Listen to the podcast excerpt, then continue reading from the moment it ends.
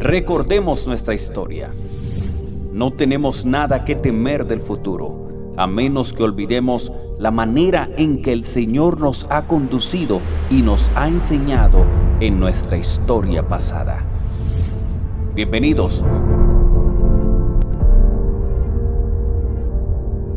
Mary Andrews, 1861 a 1878.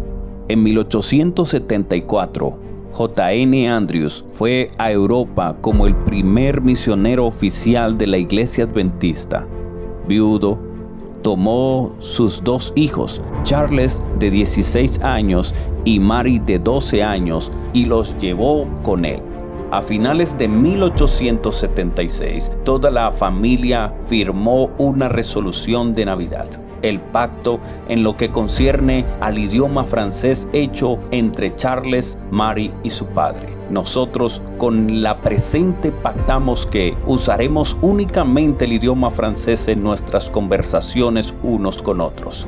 En poco tiempo Mary era capaz de revisar las publicaciones en francés en 1878, Mary contrajo tuberculosis y su padre la llevó a Butter Creek para recibir tratamientos. Tres días después de su llegada a Butter Creek, ella cumplió 17 años.